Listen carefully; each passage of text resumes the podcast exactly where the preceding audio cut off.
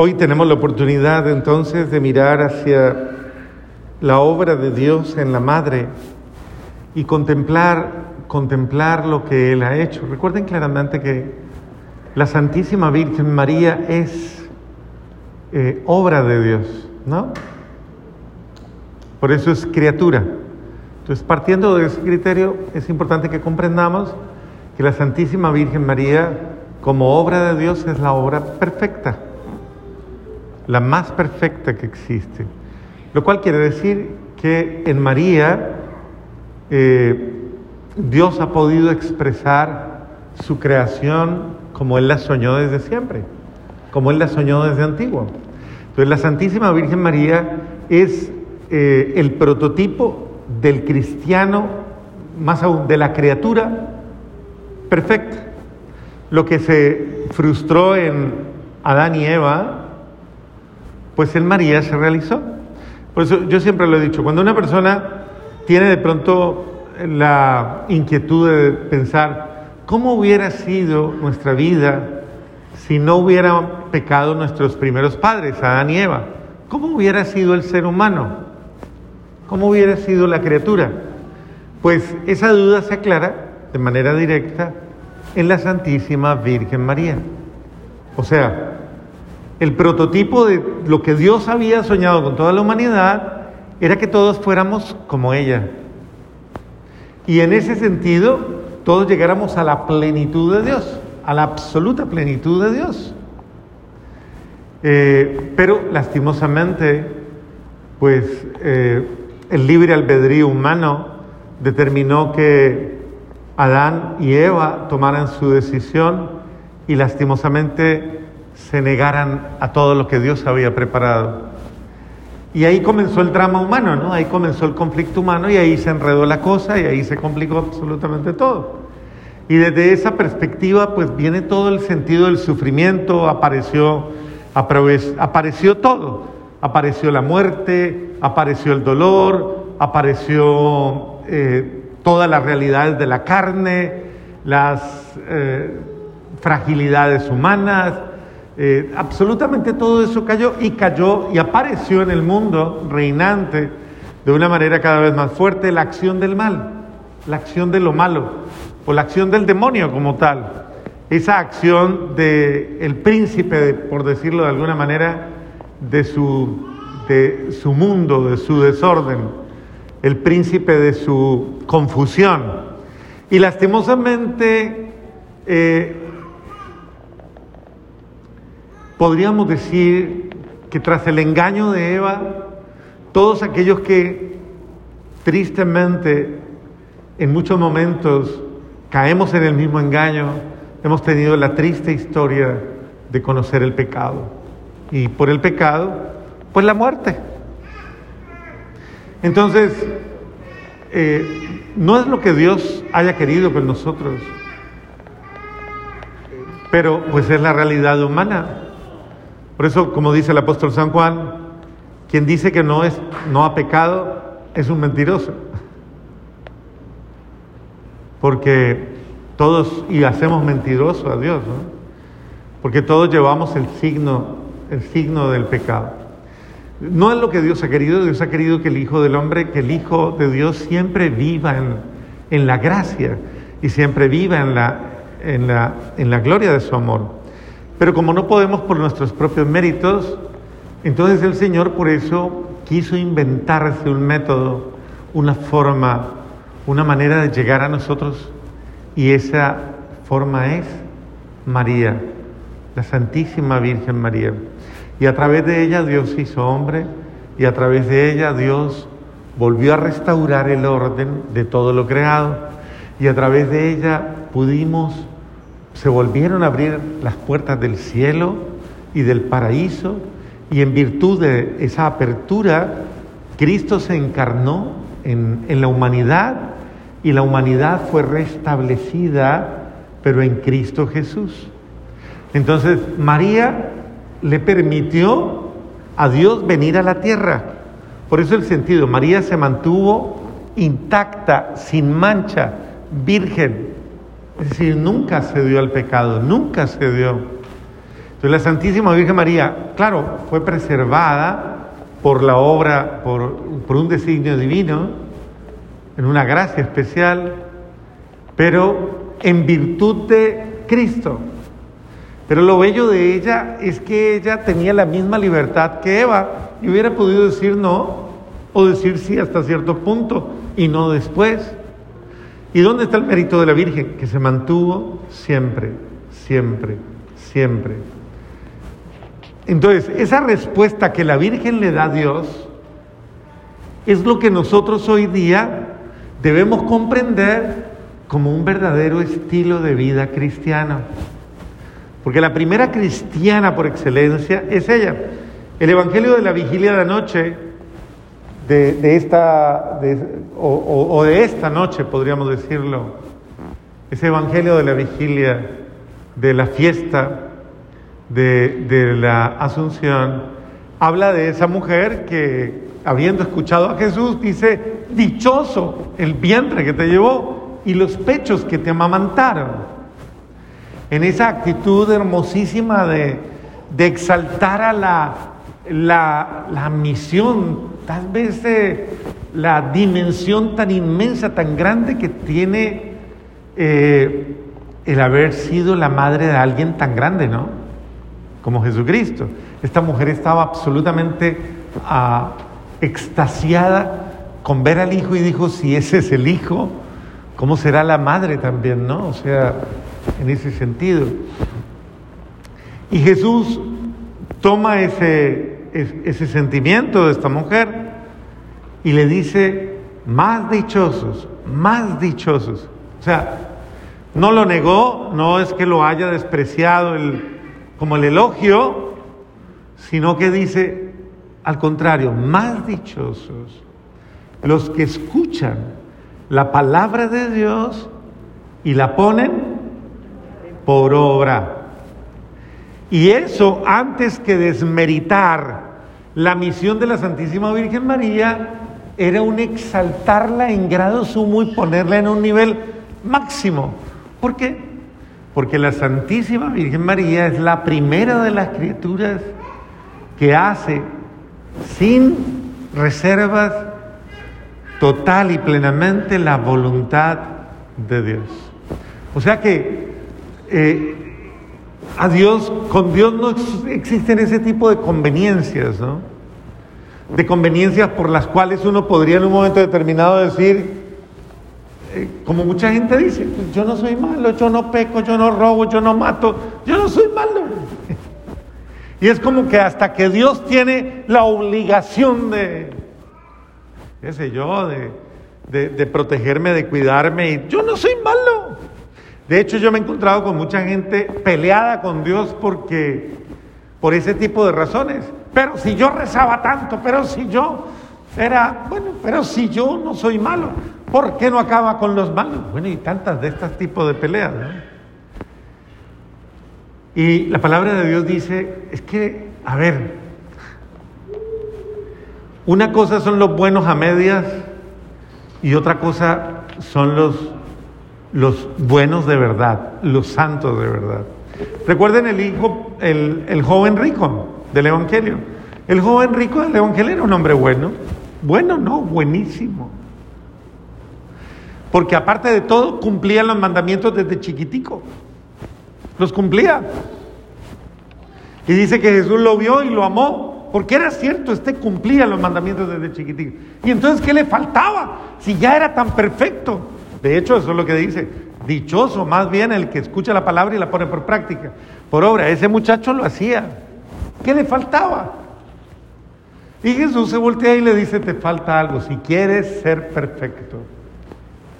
Si quieres ser perfecto, te falta algo. Ve, vende todo lo que tienes, dáselo a los pobres y luego ven y sígueme y tendrás un tesoro en el cielo. Y esto le movió el piso al muchacho, lo puso en crisis, porque volteó a mirar todos sus camellos, sus eh, servidores, sus ropas, sus comodidades, su alcurnia, sus privilegios. y no fue capaz de mirar y vio a Jesús tal vez pobre, tal vez descalzo, tal vez con un hábito muy sencillo, tal vez sus apóstoles flacos, famélicos ahí mirando. El otro volteó y miró esa escena tan terrible, se miró a sí mismo y volteó a mirar todo lo que él tenía y tal vez pensó en sus castillos, en sus tierras y en sus cosas. Ve y vende todo lo que tiene, dáselo a los pobres y luego vente así, así, sígueme. Y él miró todo eso y dijo, no, para vivir como estos, no. Para aguantar hambre como estos, no, no, no, no. Y andar así de mal vestido, menos todavía, no. Y le costó mucho porque tenía muchos bienes. Y dice que inmediatamente frunció el ceño, se puso muy triste, se dio media vuelta y se fue. Y nunca volvimos a saber de él. Dicen que es el gran ignorado del Evangelio. Nunca hizo una historia. Estuvo llamado a seguir a Jesús, a ser apóstol. Hubiera sido uno de los apóstoles.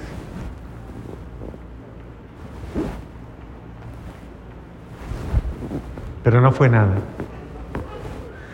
Entonces, Dios nos está llamando a un estilo de vida en el que María es la protagonista principal, a un estilo de vida que agrada a Dios, que le es grato a Dios, que verdaderamente corresponde a su amor.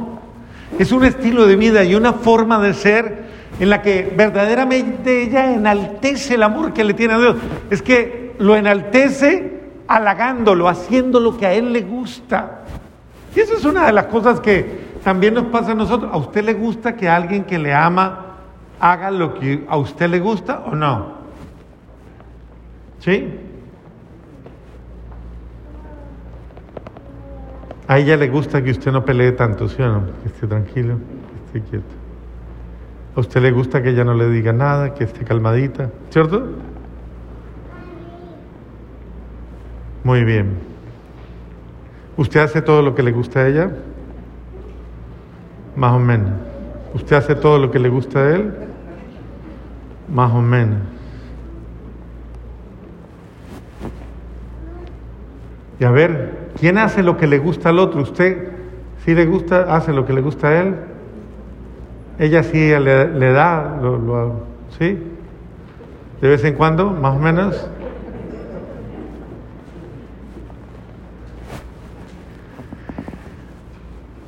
Este es el sentido de, ¿cómo es de bello? Alguien que sabe darle gusto al que ama. Porque el amor verdadero es ese. El amor verdadero es, eh, no negarme a complacer al amado. Cuando el amado, obvio, cuando el amado lo que espera es algo digno, ¿no? Algo digno, no algo indigno.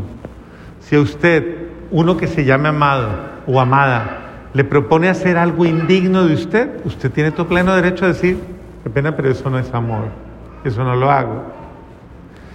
Porque eso es, eso es falso, eso es falso. Pero cuando alguien te propone hacer algo digno, algo verdaderamente, pues es que sí, yo no pierdo, yo crezco, al contrario, yo soy mejor persona cuando hago lo mejor, cuando soy bueno. Y a nadie le debe molestar que usted sea bueno, ¿o sí? A nadie le debe molestar que usted tenga buen corazón, que tenga buenos sentimientos, que haga el bien. Pues la Virgen María es un modelo, es un modelo de hacer lo bueno. Yo no creo que José viviera bravo con María toda hora, peleándole a ella. Y ahora se va a ir tres meses para allá donde su prima. ¿Tres meses? ¿No le parece el colmo? ¿Y me va a dejar abandonado? ¿Quién me va a cocinar? ¿Quién me va a lavar la ropa? ¿Quién me va a ayudar? ¿Quién va a hacer aseo la casa? Porque son las preguntas normales de una pareja, ¿no? Yo creo que José, muy comprensivo, dentro de una actitud muy bonita, dice, lo que tú vas a hacer es el bien. Otro se pone bravo también porque lleva al muchachito ahí en la barriguita y le dice, y se va a ir por allá ¿Cuánto tiempo en mula, en esa mula brincando? ¿Qué tal que se le venga al muchachito? ¿Qué tal que le pase algo en el camino? Vea que, porque son todos los, todas esas escenas familiares en las cuales como que alguno le molesta lo que el otro hace. Yo sé que eso no les pasa a ustedes. ¿A usted le molesta lo que hace su esposo? ¿Cierto que no? ¿Le molesta lo que hace su marido? No, yo sí. A veces, diga más bajito eso. A ver. ¿A usted le molesta lo que hace su mujer? ¿Le molesta? ¿Sí le molesta? Ah. No, se quieren confesar hoy.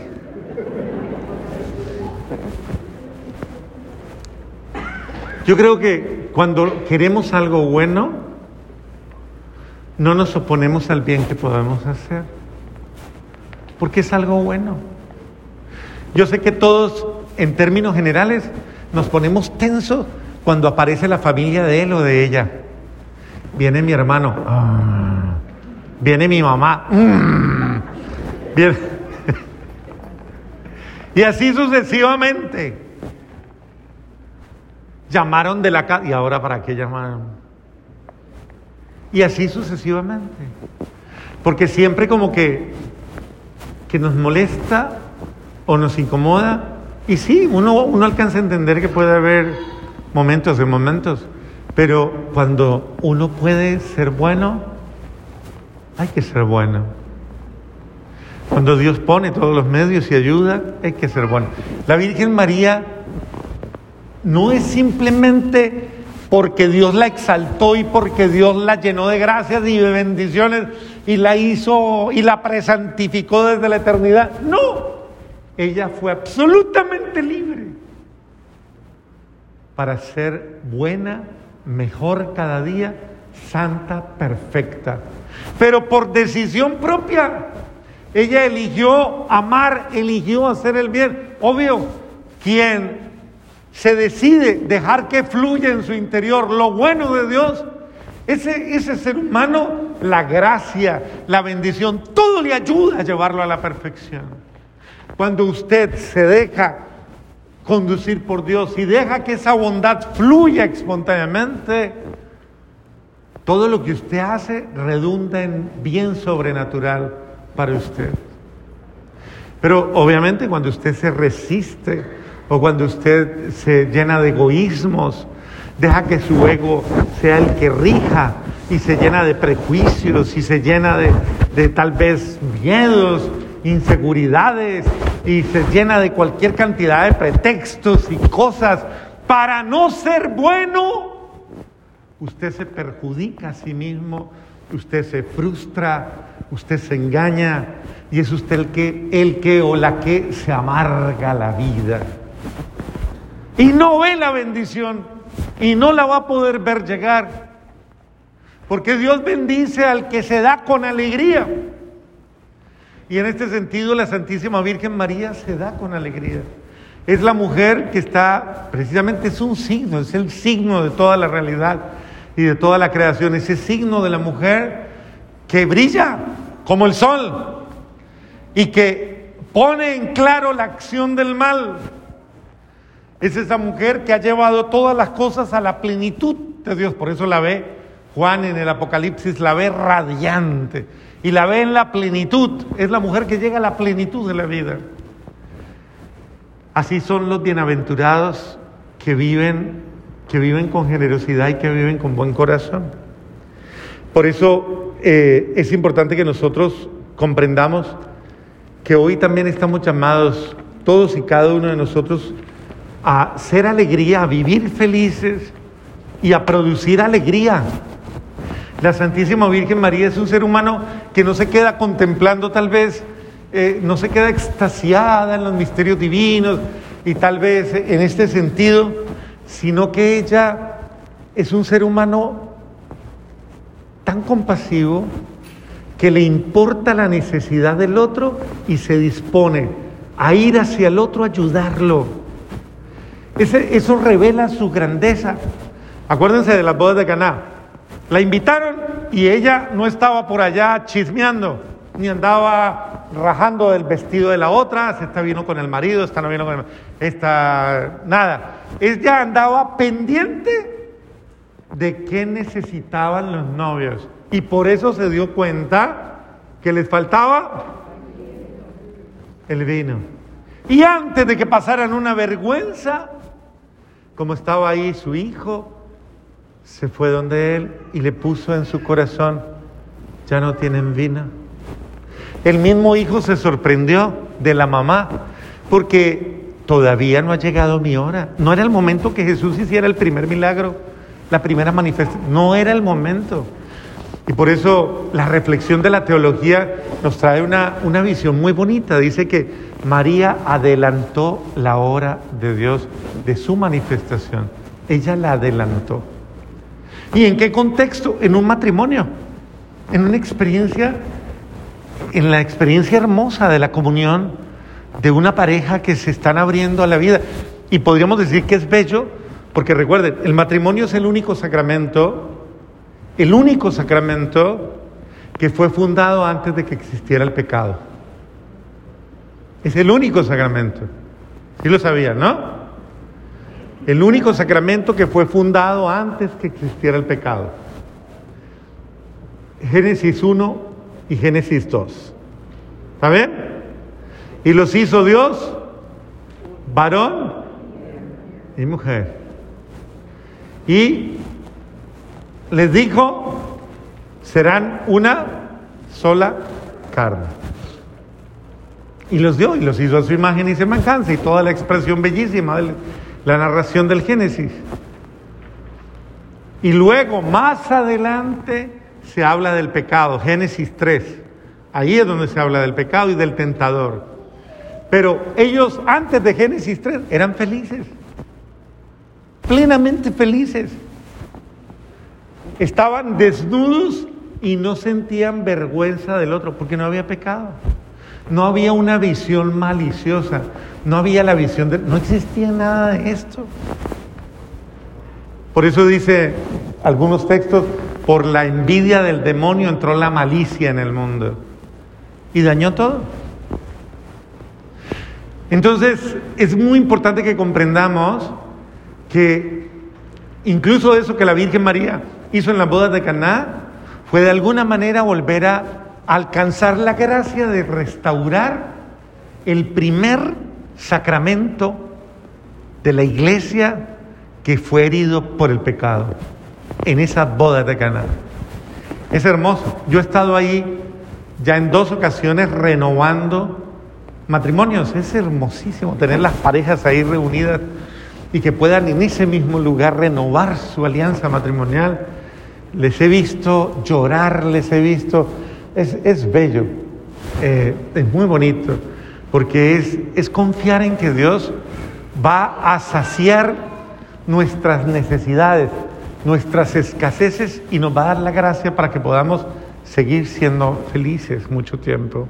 Entonces mire cómo la Virgen María intervino, intervino siempre en bien de todos, siempre buscando el bien, siempre en una actitud hermosísima de solidaridad.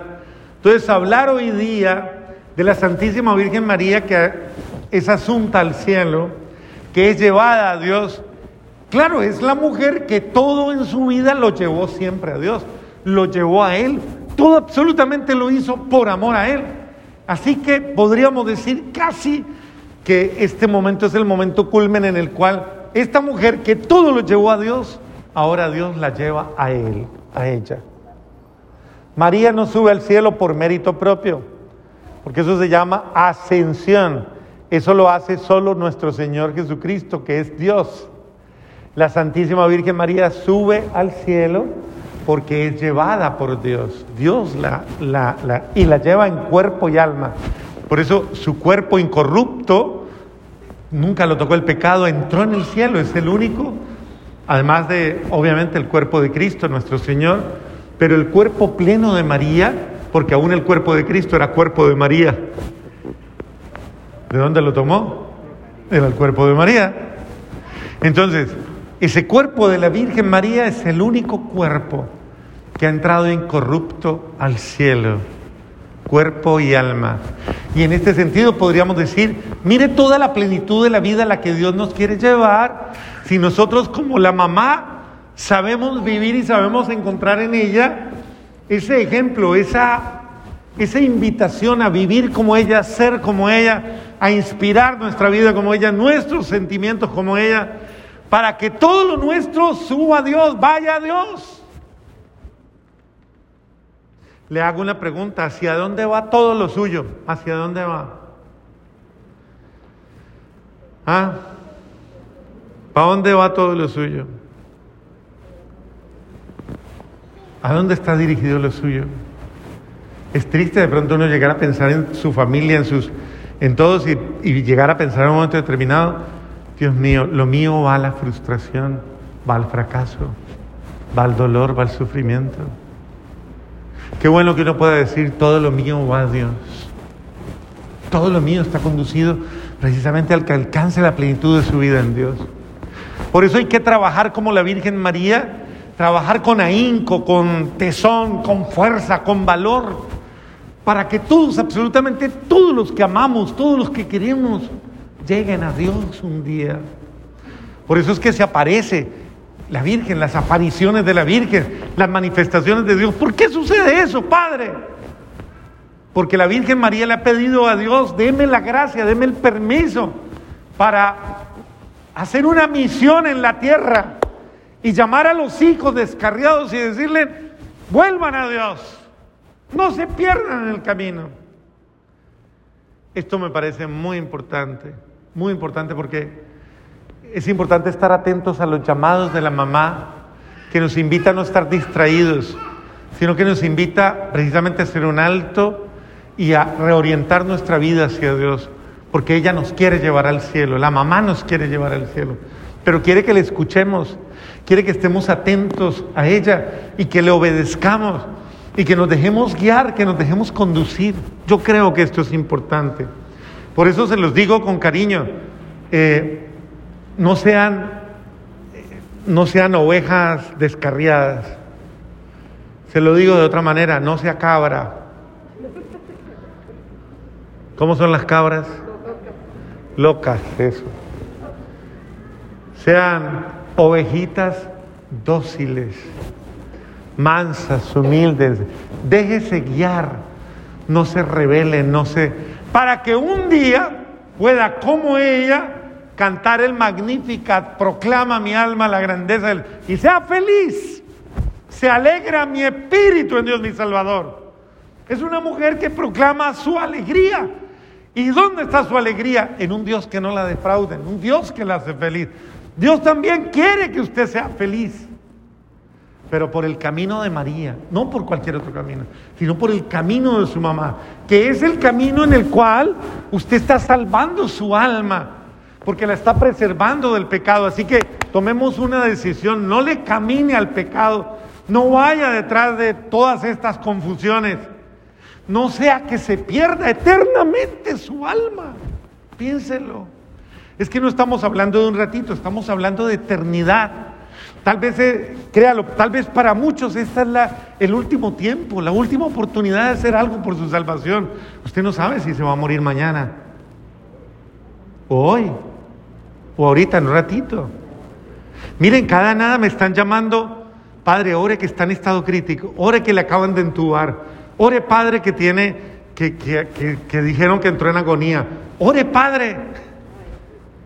Y es doloroso, a ustedes tal vez no les llega tanta noticia, a mí sí me llega de todos los países donde tengo personas y de toda la gente constantemente, Padre, ore, aquí en la cabecita tengo cualquier cantidad de gente que estoy poniendo en la misa, porque me llamaron, tiene esto, tiene lo otro, está enferma, es delicado, acaba de morir, tantas cosas. Yo, yo se lo digo, tal vez ahorita usted está ahí, sano, sana, creyendo que no, en menos de una semana Usted puede estar entubado, entubada y listo para irse. ¿Qué le va a decir a Dios? Es que yo me dormí en esa misa que el Padre explicó eso. No es que yo me distraje, es que no. Yo estaba así como, era el calor, el calor, Señor, es que me embobó el calor y no pude, no fui capaz. Yo no entendí. Señor, Dios mío, Dios le está hablando, Dios le está llamando, Dios le está diciendo, yo le quiero salvar, yo quiero llevarle al cielo, pero quiero que usted lo... Nadie lo puede hacer por usted, nadie puede ser bueno por usted, nadie puede hacer acciones, acciones de amor, acciones de vida nueva por usted. Por eso la Virgen insiste, hágalo. Por eso es bello el ejemplo de ella en un domingo como este. Porque ella viene a llevarme a Dios, a decirme, hijito mío, yo no quiero que tú te pierdas. Yo no quiero que tú te quedes. O sea, es la acción de la madre que creo que tiene ese celo amoroso por sus hijos. Y por eso es importante que hoy la honremos a ella y que en ese mismo sentido escuchemos la voz de ella, que ella también viene a decirnos, Dios quiere liberarte, Dios quiere sanarte, porque Dios es bueno y quiere hacer contigo cosas maravillosas, pero solo permite, un, solo necesita una cosa Dios, que tú le permitas a Él ayudarte, que Dios le permita salvarte y que me dejes a mí, que soy tu mamá, tu mamá, acompañarte, guiarte, para que tú te puedas salvar. Amén.